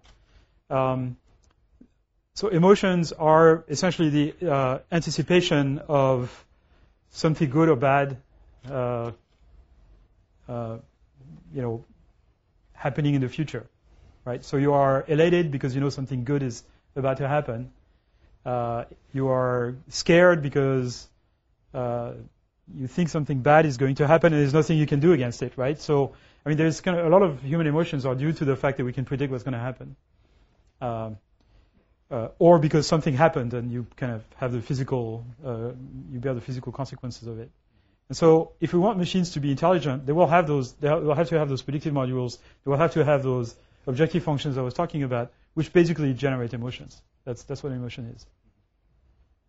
Have you seen the TV series Westworld? No, I've seen the I've I've watched the uh, the, the, movie from the 70s. Oh, okay. Uh, the original movie. So I was about to ask, do you think that uh, the robot's emotion was the one that you are predicting, or you think AI was going to have, but if you haven't seen? No, I haven't seen the series, unfortunately. Okay. Anyway, does it have, uh, how many have, have seen this movie? Uh, have you seen the series? Okay, so, yeah. Oh, yeah, even though I'm, I usually, uh, you know, I'm, I'm, ready to watch any crappy science fiction thing, but um, uh, but you know, movies mostly. I don't watch TV that much. Okay, cool. Um, okay, so next, okay, so next one, math. How many of how many of you are math major? Math major. That's much more than. Okay. Well, I'm going to ask this question anyway. so, uh, so one uh, question is, uh, so someone who I think he know the basic algorithm of the um, deep neural convolution network, he said that. So if you dig into the very deep uh, basic of the calculations, it's more basically um, basic calculus or, or, linear algebra or a little bit nonlinear uh, functions, but not very kind of uh, difficult or abstract math. That's true. So he is thinking, he is asking what kind of higher level methods is being used in the research or what will be used in the, in the, research of AI. Okay, so there is a lot of uh, interesting math, uh, I mean, com- more complex math, of course, in the sort of theoretical analysis of uh, of, of uh, deep learning neural nets, etc. The, the, basic math to make it work is very simple. As I said, it's uh, basically linear algebra and basic calculus, you know, chain rule. That's about it. Um, but then, uh, if you want to understand those uh, convergence properties, the geometry of the loss uh, uh, functions and things like this, that appeals to random matrix theory, um, uh, you know, methods coming from statistical physics or, or what's called large deviation theory in, in probability theory. Um, there's a lot of uh, um, interesting things that can be derived from for for sort of efficient optimization um, from uh, you know, differential geometry, basically. Uh, there is uh, quite a lot of interesting work nowadays to analyze those adversarial networks that I was t- talking about. So turns out those adversarial networks, the way they're trained, because you train those two networks one against e- each other, uh, it's not you're not minimizing an objective function. You're kind of finding some sort of saddle point, or more precisely, you're finding a Nash equilibrium uh, uh, between the two functions that you're optimizing, that those two networks are optimizing. Uh, and there is interesting math behind this that is not completely understood. There is a lot of work on this uh, to understand theoretically what, what's going on and to come up with better algorithms because right now those algorithms are extremely unreliable. They're a little bit like deep learning was or neural nets were uh, in the early 90s, where some people could make them work. Most people just didn't have the intuition to make them work. And the theory wasn't there to really kind of uh, justify it. So it's a completely open field if you're interested in this kind of stuff, that's it's really uh, it's really cool. Thank you. so next question is also asked by a lot of uh, a lot of our audience, and I think it's a very typical New York City question. How will AI change financial industry? okay. There, there are two things that I have essentially no interest in. One is okay. Um, uh, so so you know, I've never been involved in uh, anything uh, uh, financial. Um, and in computer science, there's another thing that I have zero interest in. It's, it's uh, cryptography. Like I don't know anything about cryptography. Um, but um, okay, I'm going to say something that's probably going to cause some trouble because I'm sure a lot of you work in the financial industry. But uh, someone asked, I was doing a, an AMA on Reddit, uh, was that a Quora? I can't remember. Anyway, um, and someone asked, uh, uh, you know, why is it that deep learning and neural nets don't seem to work for financial stuff? And I said it's uh, it's because all the best people uh, work at Facebook and Google, not not on Wall Street. So so sorry if you work on Wall Street. I didn't mean to be uh, insulting, but it's but but it's true that the, a lot of the talent in deep learning, at least in the early years, uh, it's not true anymore, okay, because now there's more people. But at least in the early two or three years, uh, until about a year ago, the, the supply of people who knew something about deep learning was so so small that everybody was either snapped up by Facebook or Google or sometimes Microsoft, IBM or Baidu. Or you know, Baidu was actually fairly early on on that on that game. They they actually deployed some of the first systems to using deep learning. So um, uh, most, mostly due to um, a gentleman called called uh, Kai-Yu, or I guess you call it Yu Kai, um, who uh, was a researcher uh, at NEC Labs in uh, in California, and, and uh, joined Baidu and basically convinced them to uh, use use neural nets very early on.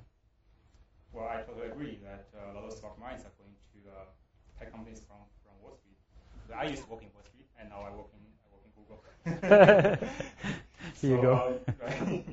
okay, so, so next question is, um, uh, any suggestions for people who are, well, I know you want to work in, I know the best uh, suggestion would be get a PhD or in, in research. But for people who are interested in AI, but they don't have a chance to get a PhD in AI, so what's your suggestions for them to get involved into this industry or research? Well, so AI deep learning is, is getting democratized in the sense that now there are tools like TensorFlow, PyTorch, Torch, uh, which is the stuff we use at Facebook and that we develop also. Uh, other platforms, similar things like this, which are, you know, make it easy really to train your neural net. And so you, you don't necessarily need to, to have a PhD to kind of uh, do useful things with deep learning nowadays.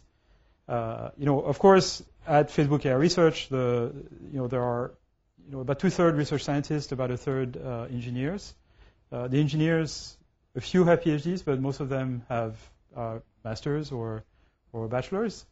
Uh, all the research scientists have a PhD, and most, many of them have done a postdoc. Uh, we also have postdocs that are directly out of um, out of PhD. Uh, but you know, it, it, really is the case now that there is a lot of applications, a lot of tools you can use to kind of you know use use neural nets in all kinds of, of, of, of situations. It's relatively easy nowadays. There's a lot of tutorials. Uh, and there is a lot of demand, I think, from uh, various industries now to use those techniques for a lot of things, so you can get involved very easily. Another way to get involved, of course, is to, is to contribute to an open source project. That's a very good way to get yourself uh, noticed. Uh, if you want to get a job at you know Google or Facebook or whatever, uh, write a super cool uh, tool on top of TensorFlow or, or Torch, and you know that might be the ticket to a job to one of these companies. Right. Thank you. Okay, so next question is, um, so we know that, for instance, for the for the image recognition, it is not so bad to make a make a mistake that you kind of mis, mis recognize the image, but in, in some of the in some of the areas that mistakes are not very common. For example, self-driving. Yeah. So in these areas, what kind of uh, what do we what do the research or the, or the engineers have to um, have to worry about, or have to change the method to accommodate this uh, less tolerance of mistake? Right. So there are, yeah, I mean, there are, you know, decisions for self-driving cars that are kind of, you know, life or death. Uh, you know, fortunately, generally, if there is kind of a glitch in the system, you know, maybe the, the sun shines in the wrong place, it usually doesn't happen for very long. So, you know, the, there's some inertia in the system that can sort of correct for that a little bit. Uh, there are ways to get the system to evaluate how reliable it thinks its own output is. So as humans, we know how to do this, right? We know if we are sure of something or not. Sometimes wrongly, but uh, but for example, you know, if we, um, we get to um, a place where visibility is not good um, uh, or, or, view is blocked somehow, we, we slow down, right? So because we have some way of estimating the the reliability or perception, and we kind of drive uh, defensively for that reason. We can build that in, into the machines as well. Uh, there's a big advantage the machines have is that they can share experience between different uh, instances of themselves. So when a mistake is made by, you know, the autopilot of your car in one location, all the thousands of people who have the same autopilot, uh, the the kind of system gets corrected by the mistake that your your car made. So it doesn't made, you know, it doesn't get made twice. Uh, you know, I think you're going to see sort of adaptive uh, systems where, you know, the car doesn't just learn how to drive generically, but it learns to drive in this particular location, which happens to be kind of weird. Um, there's demonstrations of this on the web. Of uh, it's a demo uh, of a self-driving car by uh, uh NVIDIA. It's actually a group at NVIDIA who used to be my colleagues at Bell Labs, and now they work for NVIDIA. They're in New Jersey, in Holmdel, New Jersey, in the same building that Bell Labs was, which is kind of um, interesting. And they've been working on the project of self-driving car using convolutional nets. There are some videos on the on the web if you search uh, uh, NVIDIA autonomous car CES 2017 because it was demonstrated at CES a few weeks ago. You'll see demos of uh, an Audi driving itself on the circuit, of uh, a car kind of going down uh, Lombard Street in San Francisco, you know, the winding street. Uh, you know, it's pretty, it's pretty cool. It's pretty impressive. It's not there yet for sort of consumer um, products, but it's, it's, you know, it's going to get there in a, in a few years. Uh, there's another question there for, for medicine. So if you build an image recognition system that detects, I don't know, tumors in uh, uh, MRI images or something like this, you don't want to have any false negatives. Uh, so what you want is the system to kind of uh, flag even low score detection, low score detections, and then rely on a human radiologist to really call the shots. Okay, so last questions from here, which is also the most common questions from the audience. will AI replace human? Where are you in the spectrum between optimistic and cautious? Uh, optimistic, but not blindly, in the sense that you know every powerful technology can be used for good or for bad, and and every technology that of, of, of this type, uh, you know, airplanes, cars, whatever, there are some dangers uh, of, of you know putting them in the hands of uh, millions of people, and, and we, we have to be careful how, how we deploy them to make them make sure they're safe. Uh, so I'm not too worried about you know AI systems taking over the world, at least not in the next 50 years. that needs us some time, but uh, but even after that, and the reason is um, th- there's many reasons to this, and it's uh, part of another talk which I didn't give. But um, we we are conditioned first of all by by Hollywood movies, where robots inevitably take over the world. Um, we are conditioned by the fact that the only experience that we have of an intelligent uh, entity is other humans. We don't have any experience of any other intelligent being than, than humans. And so that makes us assume that any intelligent entity will have the same character flaws and failings as humans. But that's just simply not true. Uh, humans have particular character flaws or, or characteristics that are due to the fact that are the product of evolution that you know made our species survive for uh, uh, you know for that long, but not very long actually. Uh, you know we are social animals. It's not true of all primates. Uh, orangutans are not social at all. Uh, they don't have the same way of uh, interacting with their, ki- their kin at all.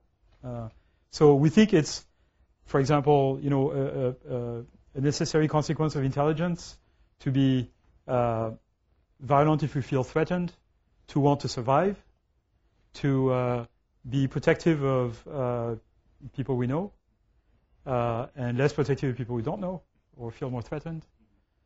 Um, uh, that is just a re- result of the fact that we are social animals. Um, that, that was built into us by evolution. Uh, there's no reason to believe robots will have uh, preservation instinct, for example. Uh, we have to build that into their objective function for them to have preservation instinct. So there are people who say, oh, but wait a minute, if you, you know, tell the robot to uh, fetch you coffee, it can't fetch you coffee if it's dead, so therefore it's, as a side effect, it's going to have self-preservation instinct. But it's going to be a very weak form of self-preservation instinct, you know. Uh, um, so so uh, you know all of us I, I, don't know about you but uh, i'm you know i'm director of a research lab and uh, I make a point of only hiring people who are smarter than me. And so I'm very familiar with interacting with entities who are smarter than I am. Um, and it's not like they want to take over. Okay? I mean, we all know people who are smarter than us, uh, who have no desire to kind of have access to power or, you know, uh, you know, and we have lots of examples of extremely stupid people who want to be president. Right?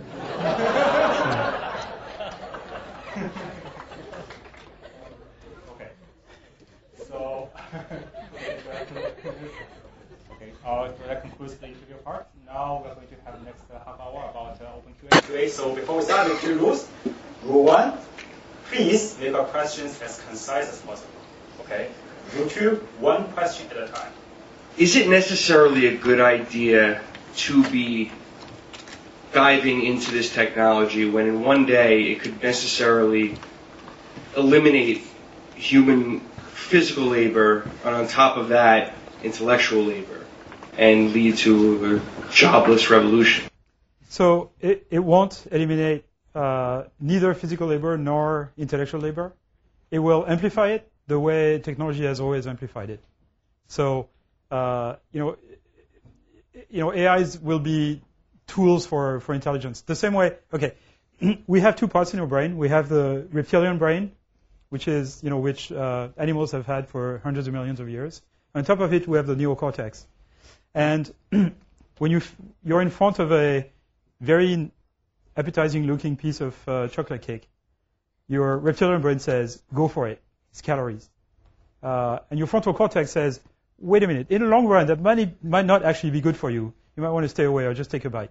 You have, you know, kind of a, a dialogue between your reptilian brain and your and your, your cortex. Or super intelligent AI robots will be an exocortex. They will amplify our intelligence, but they won't. They will still still be under our control. We see that you know the the AI, especially deep learning, is far advanced in you know high tech industry compared to other industries. I'm a management consultant, and, and the concerns I heard from my clients, especially from senior executives, are basically around how you know AI is going to collaborate with my talent. Yeah. How can I interpret it, and also how can I have transparency around it? So, what's your perspective on how to better understand these so that we can communicate these to the whole society? Well, I mean, uh, there's a lot of questions that we don't know how to answer, right? I mean, the impact of AI on on uh, on society. There's a few things we can predict, of course. Transportation is going to be revolutionized. Medicine is going to be revolutionized. Uh, you know, probably a lot of the way we interact with information when we have intelligent virtual assistants that we can ask any questions to, uh, we, who, you know, we can use to help run our lives. Uh, this is going to change. It's completely going to transform society. It's going to create a lot of new, uh, uh, new professions, new skills. And so there's one question, perhaps an answer to your original question, which I didn't quite answer, uh, which is, you know, is it going to lead to a, a, disappearance of jobs? I don't think so. Uh, the same way, it's going to displace jobs for sure, uh, in the sense that, you know, at the beginning of the you know, middle of the century, beginning of the century in the U.S., uh, a very large proportion of the uh, population in the U.S. was working in the fields. Uh, you know, 40 years ago in China, a lot of people were working in the fields. Uh, now in the U.S., it's 2% of the population working in the fields. Uh, you know, manufacturing is the same thing. You know, it was a lot of the population in the 50s who was working in manufacturing. And now it's very few people, not because the job went to China, contrary to what Mr. Mr. Trump says, but because of automation. There is more industrial product production now today than there was in the 50s in the US. It's just that it's done by machines. But, but that created a whole bunch of new jobs, right, which didn't exist at the time. And, and so you, you certainly see a displacement of jobs. Now, the problem with, uh, I don't think there is anything qualitatively different about AI than about other technological progress. But there is one phenomenon that's occurring, which is that technology is uh, accelerating. The progress technology is accelerating, which means that uh, the, the, the, the, change, the rate of change of the skills that are relevant for the economy uh, increases, which means more and more people are left behind because they don't have the skills that are necessary. So people have to retrain faster. The problem is that our brains are brains, right? They, there's only a finite speed at which they can retrain. So that may create what's called technological un- unemployment. I'm just kind of basically repeating what I heard from economists. I'm not an economist, okay? But, uh, but I, have I've participated in a lot of uh, discussions about the future of AI uh, with very famous economists, and that's pretty much what they say. What they say. I hope I answer you, your, your two questions. so how good or bad do you think the AIs are now in recognizing another AI? Because we used to have like CAPTCHA, reCAPTCHA, and how many rivers are in those figures, but now those are not good problems for AI. So CAPTCHAs are, uh, you know, pretty much an easy problem now for, for AI. It's just that the people who would want to break CAPTCHAs don't really have the technology yet, but um, uh, but a lot of CAPTCHAs are easily breakable now by uh, um, by AI systems. Uh, you know, the, the, the problem with CAPTCHA is the other way around. It's, the, it's, it's kind of a Turing test, right? Uh, it's not a textual Turing test, but it's the same, uh, the same kind of problem. Uh, humans are actually not very good at recognizing other humans. So, in the sense that, I mean, through text, for example. So there is a, a Turing test competition that's organized every year called uh, the Loebner Prize. It actually takes place in New York. Uh, and it, uh, so quite a lot of people last the last time were, were, fooled by a computer that pretended to be a slightly autistic um, uh, Ukrainian uh, adolescent, uh, who of course was talking crazy stuff because you know he was an adolescent uh, in broken language because it was, it was, Ukrainian, and not paying attention to what was being said to to him because he's autistic. And people say, yeah, it checks out. It's a human. Um, for something that's more abstract, like uh, children's book, like uh, comic books, seems harder for computers to recognize and understand the context. And but it seems that it's easier somehow for human, like even little babies, like read comic books pretty well. And babies can get the context of a comic books pretty well. So I wonder, like, how can AI somehow evolve to understand more those kind of abstract things and also understand the context? Right. So I think, I mean, we're very far from that. Uh, and I think uh, probably the, you know, one, one way to make significant progress in that direction is uh, one of the things I talked about, getting machines to kind of learn how the world works by observing it so that they can acquire sufficiently uh, large amounts of background knowledge about the world to kind of get common sense. And then, and then, you know, a lot of those uh, children's stories and, and humor and a lot of that stuff makes sense because you know, you know how the world works. You know when the world, the world doesn't work the way it's supposed to. That means it's either funny or uh, magic or surprising or interesting. And so, um, uh, I, you know, I think that that's the ticket. But it's going to take decades. I mean, I, you know, I don't want to lie to people here, you know, you know, thinking that into thinking that adversarial training is, is going to be the ticket to kind of solving the predictive models, and then we're going to have AI. Uh, this is going to take, you know, decades, in my opinion. Um, so we're, we're far from that. We, we uh, but there are things that you know are, work surprisingly well. So, for example, you can translate a piece of text. Sometimes you make mistakes, but you can do a pretty good at, job at translating without completely understanding the context. Uh, there is a, a, task called the, the, the children book um, uh, task, which is a, a, problem where you have um, exactly what you're describing, a, a, children, a child story, a children's story, uh, and then there, there is a, a number of uh, sentences that are shown to the machine with a missing word, and the machine has to fill in the blanks. Right? So there's a story about, uh, I don't know, the, the three little pigs, and, and, and at the end there is, uh, you know, a sentence that says, and the blank uh, blew on the, on the house, and, you know, machine has to figure out it's a wolf. Uh, so we saw that the, the AI was able to generate some kind of images by itself, but could we train those kind of AI to generate jokes? uh, that's a good idea. Yeah, I don't know. Uh, yeah, generate puns. That would be fun. Uh, I like puns.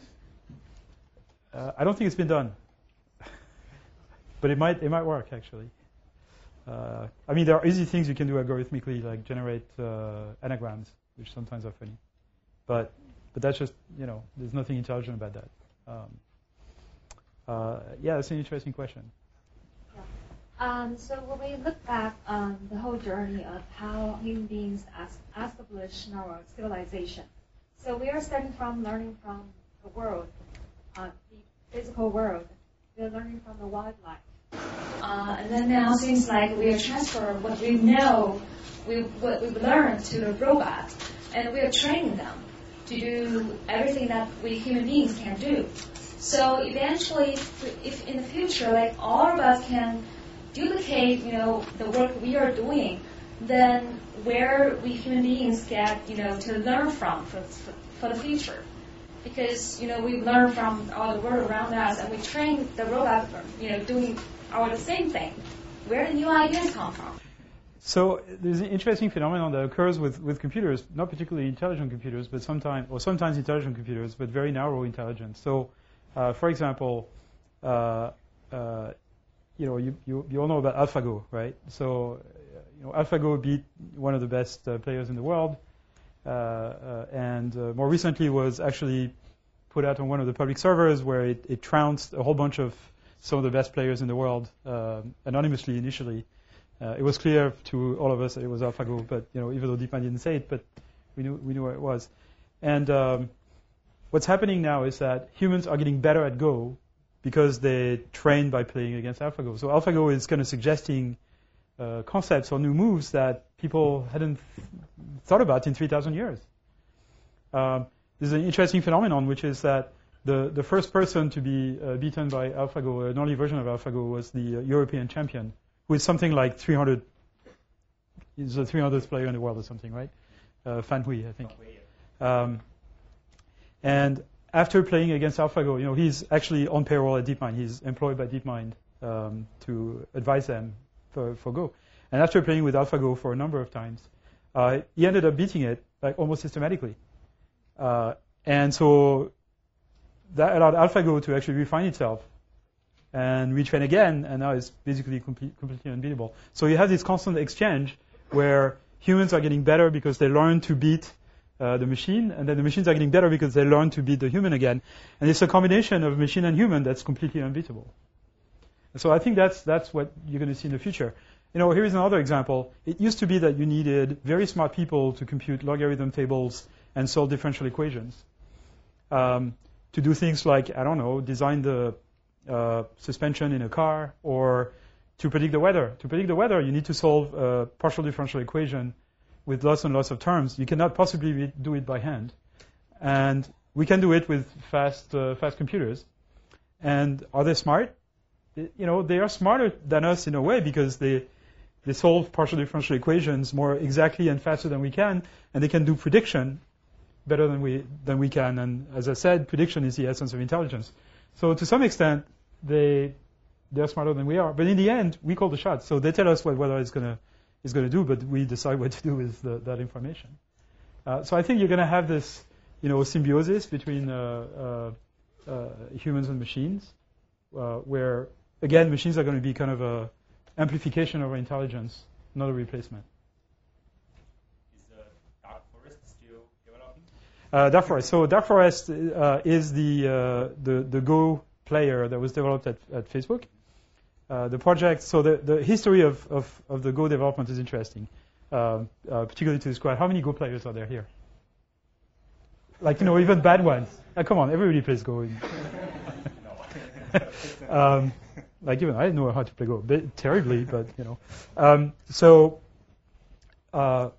what, what, happened was that there was there were people who thought back in the 90s that perhaps uh, neural nets could be used to uh, to play Go, and you know even I was kind of doubtful this this might work. This was back you know before the you know the, the resurgence of deep learning, and then uh, a few years ago, a a student from University of Toronto um, got a bunch of uh, data sets of recorded plays by by grandmasters and trained a convolutional net my invention, to predict the next move from. So you look at the, the GoBan as, as if it were an image, a small, you know, low resolution 19 by 19 pixel image, uh, and you train the machine to predict the, the probability that the next move by a human player will be in each of the, the possible uh, uh, locations. And that system, you know, was doing a surprisingly good job at uh, predicting the next move. You know, playing at a bad level in terms of, of uh, tactics, uh, but doing a pretty good job with strategy. You know, playing at something like, like, you know, uh, I don't know how to put a number on it, but it was, uh, uh it was like a, a, you know, a decent beginner, if you want. Uh, so this guy did an internship at DeepMind, uh, and you know, but but he and he wrote a, a tech report um, that was put on arXiv, and a lot of people kind of picked up on this because it was interesting. Among them. Um, of course, people at DeepMind who had him as, as, an intern started a big project around this in secret. Uh, and then a couple groups at um, uh, University of uh, Edmonton in Alberta, in Canada, uh, at uh, uh, University of Edinburgh in Scotland, and at Facebook. So at Facebook, in fact, a gentleman called Yuandong Tian worked on this and developed um, a Go player called Dark Forest. And Dark Forest uses a combination of this kind of neural net, uh, convolutional net predictor, and uh, what's called Monte Carlo tree search, which is sort of a, a, tree exploration, which was kind of the classical way of, of building Go players in the past. And with that, Yuandong realized fairly quickly that you could get fairly good results with this. Uh, this was before the DeepMind kind of published the fact that they were working on Go, but we knew they were working on Go. Um, and uh, you know the, system reached something like like you know five dans or something like that. amateur, um, five or six dans, uh, which is very impressive. It's you know near the top of all the Go players, including the ones that have been engineered for for years. Um, and then the the news came that uh, DeepMind had uh, beaten Fan Hui and uh, and they were going to participate in a, a bigger game. And so uh, Yuandong was working on this not to actually construct a Go player, but to basically develop the basic techniques for uh, search combined with deep learning and, and reinforcement learning. Um, And so he released his code, he put his code on a public server, he released the code in open source. And a lot of people have been building on top of this. And so there is a number of kind of uh, system Go players now that use, uh, that build on top of Yuandong Tian's code, Dark Forest, and a number of uh, uh, Go players now that have reproduced the AlphaGo system. Uh, I think there's one that's built by Tencent. I think that, that is doing pretty well. Um, I'm a media studies student um, with a focus on technology and society, and we read about Deleuze and his concern about uh, like societies of controls. My question is about the prospect of the technology of deep learning being employed by the government surveillance program. Uh, for example, that there is a, a AT&T building on 33 Thomas Street collecting, I believe, private information of uh, individual mobile phone users. And I think it will be a combination of textual, visual, all kinds of contents. And I don't know, maybe your team focuses more on the visual side, uh, the visual uh, prediction and um, recognition. But I wonder what it might, deep learning might imply by you know, exploiting those information of private users. So as I said, there is uh, there's always good ways and bad ways to use technology. Uh, it's not specific to AI or deep learning. It's uh, technology in general. So if you want to spy on people, there's lots of ways to spy on people that do not involve uh, AI or statistics or deep learning. But there are ways that, uh, of course, involve this. I think currently it's considerably a, it's a considerably bigger problem in China than in the US. I would say. Uh, uh, yeah, but I mean it's important everywhere. So I think. Um, uh, uh, so first of all, your, your, remark about what we work on. Uh, we, we are a, fundamental research lab, so we don't we don't work on uh, you know th- this kind of stuff. Facebook is certainly not in the business of spying on people. Uh, it's in the business of actually protecting people's data against any kind of you know invasion by all kinds of, pe- of, of people, hackers, governments of various kinds, etc. Uh, Facebook actually publishes how many requests it gets from various governments of, for information to provide. The reason it's not present in China is because it doesn't want to uh, essentially reveal information about people. Um, and the Chinese government also is very uneasy about people exchanging information freely. So uh, the same reason that Google is not present. Um, so you know there's there's there's a lot of uh, questions like this, but I think the best protection against that. So you know your cell phone company knows absolutely everything about you. Your uh, your uh, internet service provider knows everything about you. They, they, know every website you're going to. There are laws that protect that information from being distributed to third parties. Those laws are extremely strong in Europe. They're not nearly as strong in the, U, in the, U, in the US. Uh, other countries, you know, depends. Uh, but there are protections, and the protections are the laws. Um, it's, uh, it's forbidden uh, in the US, it's a federal offense to open someone else's mail. Uh, it's forbidden to listen into your phone conversations uh, unless you get a warrant. You know, I mean, there are laws against that. I mean, although those things have been kind of softened in the last couple decades in the U.S. So, you know, a, a, a properly run democratic country with strong institutions and protections of private uh, information is the best protection against that. And you know, that's the way you control uh, the good use or bad use of technology. It's true for any technology. What's your projection of the future neural network? Do you think neural network will be as creative as human beings, or even much more creative than human beings? Yeah, I mean, there's a big leap between you know just recognizing objects and images and having a creative machine, but uh, but there are some hints at this. So you, you know the adversarial training stuff I, I, I, showed where you can generate an image of a bedroom that never existed by basically feeding a, a, deep learning system with random numbers and it produces an image. There is more and more work on that in that dimension. Of uh, there's some interesting work at Berkeley on uh, essentially transforming a, a sketch into a, a, real nice-looking image. Uh, there's some interesting work also at Facebook that is being uh, uh, is submitted to a conference. I think the paper is uh, is available of uh, uh, essentially mapping a face of a person to a sort of a avatar, kind of emoticon, like a, a cartoon drawing of, of, of, your face, but it follows your expression and um, you know, it's not it's not just you know extracting the edges or, or anything. It's a, a real real drawing. Uh, so I think we're going to see more and more uh, uh, deep learning systems used for kind of creative work or helping creative work in for, for for painting and, and, and, and graphic arts, but also for music. So in fact, Google has an entire project called Project Magenta, which is which is around this. Uh, directed by a guy called Doug Eck. He used to be in Montreal, and he uh, uh, he's a he's a musician as well as a computer scientist, and and he's working on using deep learning for creative purposes. Would Facebook use such technology um, to monitor content slash filtering content in the future? Well, so certainly Facebook uses AI technology today for uh, ranking, uh, filtering, uh, for for the purpose of making the service more useful to people. Um, so uh, that's that's the the main thing Facebook you know Facebook does is connecting people. So every time you connect to Facebook, Facebook could show you uh, on the order of two or three thousand pieces of information per day, uh, but you probably wouldn't have time to look at all of these. So there's a selection of about 100 or 150 per day that uh, Facebook, you know, the automated automated system at Facebook select to show you every day and they are determined to be the ones that are more relevant to your interests, that are either things you, uh, you know, you would would be uh, you would be engaged with, or things that you you should see, even if they're not particularly pleasant.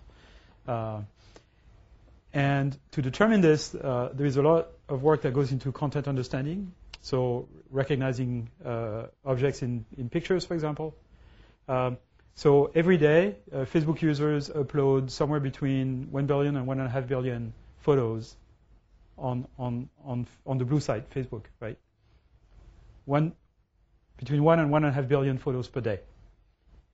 Every single one of those photos goes through uh, a number of convolutional nets uh, to do content filtering, to do uh, ranking for your, for your newsfeed, uh, uh, and to do uh, face recognition in the countries where it's activated. So face recognition is activated in the US. It's not activated in Europe. Because of the gray zone of privacy protection and things like that, people are just not comfortable with it. Um, so it depends on you know the kind of what, what the people in the the local culture would, will or, or laws will will allow, um, and um, it's it's, it's necessary to use those techniques for Facebook to be useful to people. Otherwise, the amount of noise uh, you would get on your on your on your newsfeed would be uh, just over, overwhelming, and it, it, just wouldn't be uh, useful. Facebook will, you know, people would not go on Facebook because it would be filled with uh, things that are irrelevant. Uh, but it, you know, it can't do a perfect job at this.